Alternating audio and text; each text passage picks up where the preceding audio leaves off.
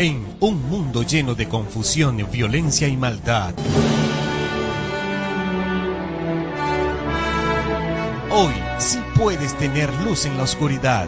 Aún sí hay esperanza. Por eso te invitamos a escuchar la antorcha profética, donde recibirás la única y verdadera profecía ante este tiempo final. Entérate de lo que realmente debes hacer para salir victorioso sobre Babilonia, la bestia, su imagen y su marca. La antorcha profética. Porque en este tiempo de oscuridad somos bendecidos al poseer la palabra profética más segura, la antorcha que alumbra el lugar oscuro hasta que el día esclarezca y el lucero de la mañana salga en nuestros corazones. La antorcha profética conducido por John García. Hola, hola mis amigos, muy buenos días. Hoy jueves 11 de abril del 2019, una semana más que está transcurriendo y en la cual Dios nos está bendiciendo. Hoy continuamos con nuestro estudio del libro de Gálatas, el capítulo 2, procurando conocer el Evangelio en Gálatas, tal como nos lo eh, explica magistralmente el, el pastor Wagner, aquel que estaba imbuido con el mensaje de la justificación por la fe. Así que hoy vamos a estudiar los versículos 8, 9, 10, del 8 al 13, y vamos a, del 8 al 14, perdón, y vamos a analizar muy bien lo que nos quiere decir aquí el Señor en, este, en estos versículos. Pero primero, como es de costumbre, vamos a hacer nuestra oración y comenzaremos pues con el análisis. Querido bondadoso Padre que moras en el alto cielo, gracias por la oportunidad que nos das de compartir este estudio en esta mañana, en este día. Suplicamos que seas tú quien nos bendiga, nos dirijas y nos guíes y que al estudiar y compartir esta palabra seamos juntamente edificados en el conocimiento de ese evangelio que nos libera de toda esclavitud mundana y de toda esclavitud ritualista. Gracias por escucharnos, te pido que nos bendigas tanto a mi persona como a los que van a escuchar este audio. Te lo pedimos en el nombre de Jesús. Amén. Muy bien, mis hermanos, les habla el hermano John García y el canal o el ministerio es la antorcha profética. La antorcha profética en Anchor, en Spotify, en Google Podcast, en Evox y en todas las plataformas de audio donde podemos compartir este esta maravillosa verdad presente. En el libro de Gálatas capítulo 2 versículo 8 dice el apóstol Pablo, porque el que obró por Pedro para el apostolado a los judíos, obró también por mí en favor de los gentiles. La palabra de Dios es viva y eficaz, lo dice Hebreos 4:12. Sea cual sea la actividad efectuada en la obra del Evangelio, todo cuanto se haga proviene de Dios. Jesús anduvo haciendo bienes, porque Dios estaba con él. Él dijo, de mí mismo nada puedo hacer. El Padre que mora en mí, Él hace las obras. Así Pedro se refirió a Él como varón aprobado por Dios, entre vosotros con milagros, prodigios y señales que Dios realizó por medio de Él. No es mayor el discípulo que su Señor. Pablo y Bernabé, por lo tanto, en la asamblea de Jerusalén contaron contaron las grandes maravillas y señales que Dios había hecho por medio de ellos entre los gentiles. Así lo refiere, refiere Hechos 15:12.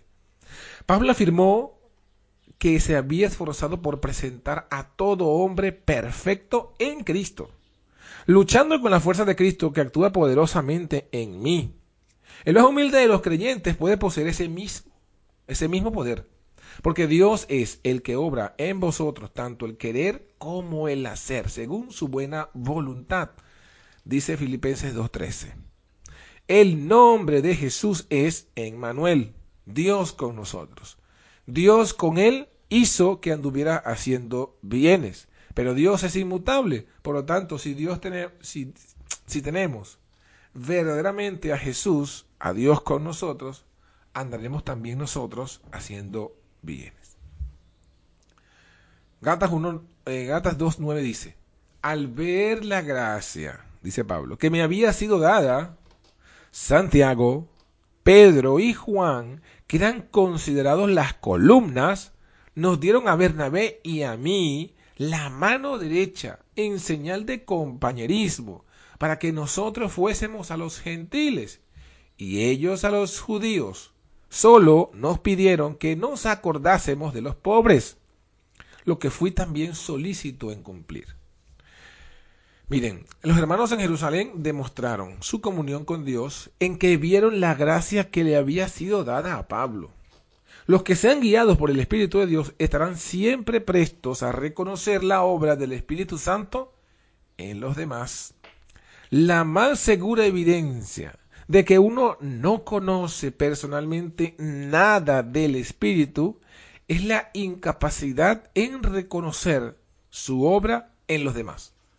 Los otros apóstoles tenían el Espíritu Santo y apreciaron cómo Dios había escogido a Pablo para una obra especial entre los gentiles. Y aunque su forma de obrar era, era diferente a la de ellos, puesto que Dios le había concedido dones especiales para su obra especial, sin embargo no dudaron en tenderle su mano derecha en señal de compañerismo, solicitando únicamente que recordara a los pobres entre su propio pueblo, lo que fue también Pablo solicitó en cumplir. Ahora bien, notemos que no existía diferencia de opinión entre los apóstoles ni en la iglesia con respecto a qué era el Evangelio.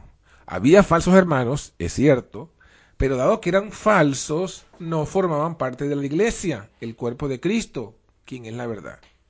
Muchos profesos cristianos, personas sinceras, suponen que constituye poco menos que una necesidad el que haya diferencias en la iglesia. Todos no pueden ver las cosas de la misma manera. Es su comentario frecuente. Pero estos malinterpretan así Éfesos 4:13, deduciendo que Dios nos ha concedido dones hasta que todos lleguemos a la unidad de la fe. Pero la enseñanza de la palabra es que en la unidad de la fe y del conocimiento del Hijo de Dios llegamos a un estado perfecto, a la madurez de la plenitud de Cristo. ¿Saben? Hay solo una fe, que es la fe de Jesús. Así como hay solamente un Señor, y aquellos que carezcan de esa fe estarán necesariamente desprovistos de quién? De Cristo. Hermano, aquí hago yo un comentario personal, John García. Y es que es verdad, es verdad que eh, el, el ministerio que llevamos adelante, los que estamos predicando este mensaje, no es un ministerio oficial, ni aprobado oficialmente, ni que cuenta con la sucesión eh, apostólica oficial. No, hermanos, esto es una obra, siempre que me preguntan, les digo, esta es una obra espiritual.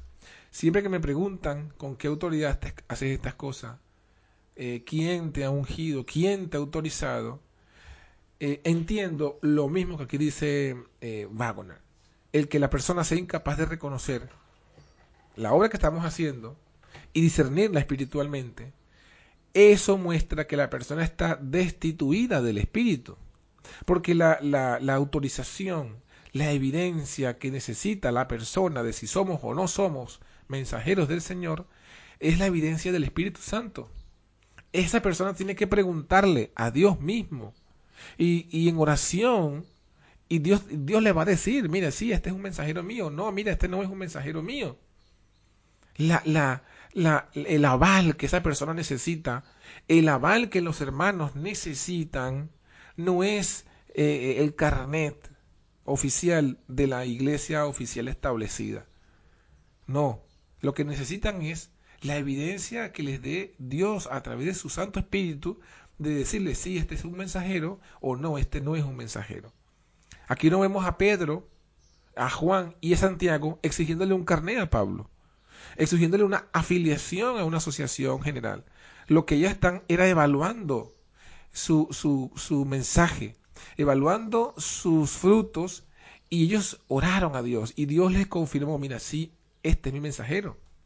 Se lo confirmó a Ananías, se lo confirmó a, los que estaban en la iglesia en Antioquía, y de, de seguro, con toda seguridad, se los habrá confirmado también a estos apóstoles en Jerusalén, por lo cual ellos dieron la diestra de compañerismo.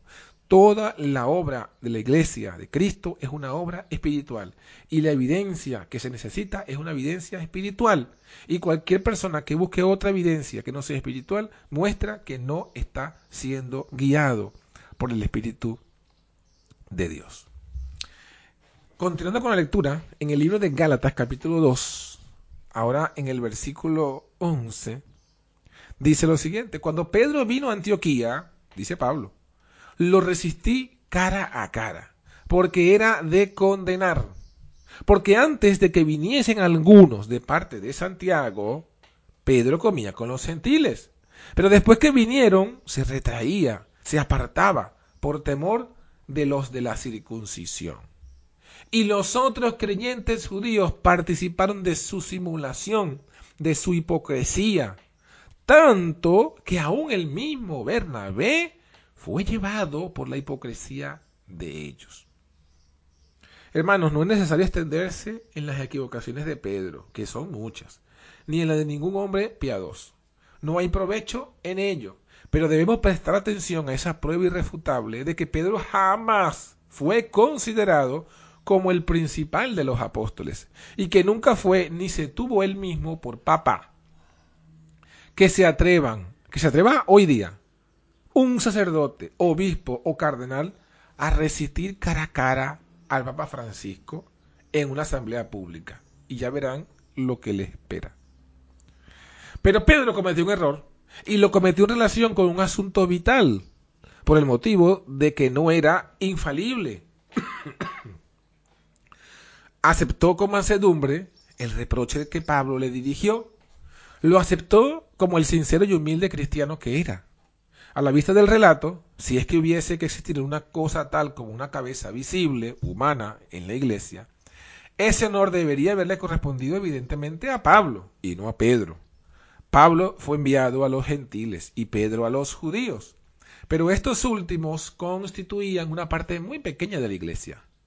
Los gentiles conversos los superaron rápidamente en número, de forma que la presencia de creyentes de origen judío apenas se podía notar. Todos esos cristianos eran en gran medida fruto de las labores de Pablo, a quien se dirigían de forma natural las miradas, más bien que a los otros discípulos. Es por ello que Pablo pudo decir que pesaba sobre él cada día la preocupación por todas las iglesias, segunda Corintios 11, 28. Pero la, pero la infalibilidad no es la porción de ningún ser humano y tampoco Pablo la pretendió. El mayor en la iglesia de Cristo no tiene señorío sobre el más débil. Jesús dijo, uno es vuestro maestro y todos vosotros sois hermanos. Eso está en Mateo 23, 8. Y Pedro nos exhorta a estar todos sumisos unos a otros. Primera de Pedro 5, 5. Cuando Pedro estuvo en la asamblea de Jerusalén, refirió la forma en que los gentiles habían recibido el Evangelio mediante su predicación. Dios, que conoce los corazones, los reconoció, dándoles el Espíritu Santo lo mismo que a nosotros. Ninguna diferencia hizo entre nosotros y ellos, pues por la fe purificó sus corazones. Hechos 15, versículos 8 y 9. ¿Por qué? Porque conociendo los corazones, sabía que todos pecaron y están destituidos de la gloria de Dios. Por lo tanto, sólo podrían ser justificados gratuitamente por su gracia mediante la redención realizada por Cristo Jesús, como lo refiere Romanos 3, 23 y 24. Sin embargo, después que el Señor hubo dado prueba de ello ante los ojos de Pedro, después que éste hubo predicado a los gentiles y después de haber presenciado eh, la concesión del don del Espíritu Santo a los creyentes gentiles, tanto como a los judíos, después de haber comido con ellos y de haberlos defendido fielmente, después de haber dado un firme testimonio en la asamblea acerca de que Dios no hizo diferencia entre judíos y gentiles, e incluso inmediatamente después de no haberla hecho diferencia él mismo, Pedro, de repente, tan pronto como viniesen algunos que él supuso no aprobarían una libertad tal, él comenzó a hacer diferencia. Se retraía, se apartaba, por temor a los de la circuncisión. Esto era simulación, hipocresía, como dice Pablo. Y no solo era malo en sí mismo, sino que confundiría y desviaría a los discípulos. Pedro estuvo en aquella ocasión controlados por el temor y no por la fe. Esta oleada de temor pareció alcanzar también a los creyentes judíos, ya que los otros creyentes judíos participaron de la simulación de Pedro, tanto que dice Pablo que aún Bernabé mismo fue llevado por la hipocresía de ellos. Desde luego, no andaban rectamente conforme a la verdad del Evangelio. Pero el simple hecho de la simulación no era, no era la totalidad de la ofensa contra la verdad del Evangelio. En aquel contexto significaba una negación pública de Cristo, tanto como lo fue en aquella otra ocasión, cuando Pedro mismo cayó en la tentación bajo la súbita presión del miedo. Nosotros hemos caído en el mismo pecado demasiado a menudo como para, para erigirnos en jueces, pero podemos observar el hecho y sus consecuencias a modo de advertencia. Cuando vi, dice Pablo, que no andaban conforme, que no andaban rectamente conforme a la verdad del Evangelio, le dije a Pedro en presencia de todos, si tú siendo judío vives como gentil y no como judío, ¿por qué obligas a los gentiles a judaizar? Observa cómo la acción de Pedro y los que lo acompañaban era una virtual, aunque no intencionada, negación de Cristo. Acababa de producirse una controversia sobre la circuncisión. Se trataba de una cuestión de justificación y salvación. ¿Se salvaba el hombre por la sola fe de Cristo o por las formas externas? El testimonio fue inequívoco en el sentido de que la salvación es por la fe sola. Y ahora, estando aún viva la controversia, estando aún los falsos hermanos propagando sus errores esos hermanos leales empezaron súbitamente a hacer discriminación en prejuicio de los creyentes gentiles, debido a que no estaban circuncidados. De hecho, les estaban diciendo, si no os circuncidáis conforme al rito de Moisés, no podéis ser salvos. Su forma de actuar decía, nosotros también ponemos en duda el poder de la sola fe en Cristo para salvar a los hombres. Creemos realmente que la salvación depende de la circuncisión y de las obras de la ley. La fe en Cristo está bien, pero hay que hacer algo más. En ella misma no es suficiente. Pablo no podía consentir en una negación tal de la verdad del Evangelio y se dirigió sin rodeos a la raíz del problema. Mis queridos hermanos, estos pasajes son hermosos, son maravillosos, son contundentes y son clarificantes. Lo que nos muestra es que los cristianos, el cristianismo que nosotros profesamos no tiene nada que ver con judaizar. Judaizar es tratar de, vivir como un judío. ¿Y cómo vive un judío? Con las costumbres judías, con las fiestas judías, con la cronología judía y con todas las tradiciones y, y, y cultura judía. Eso no es el Evangelio. El Evangelio no es cultura. El Evangelio no es tradición. El Evangelio no es forma. El Evangelio es Cristo. Y Cristo no nos pide que, que, que, adoptemos las costumbres judías para poder ser salvos.